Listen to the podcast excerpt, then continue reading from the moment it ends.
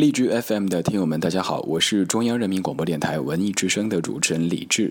单看这个名字都知道和荔枝很有缘分。其实最开始知道荔枝就是因为名字。我的一朋友在微信上面发现了一个微信电台叫荔枝 FM，他说是不是你偷偷做的？我看了一下，还真不是。可是也因此结识了荔枝，并且在荔枝微信电台入驻。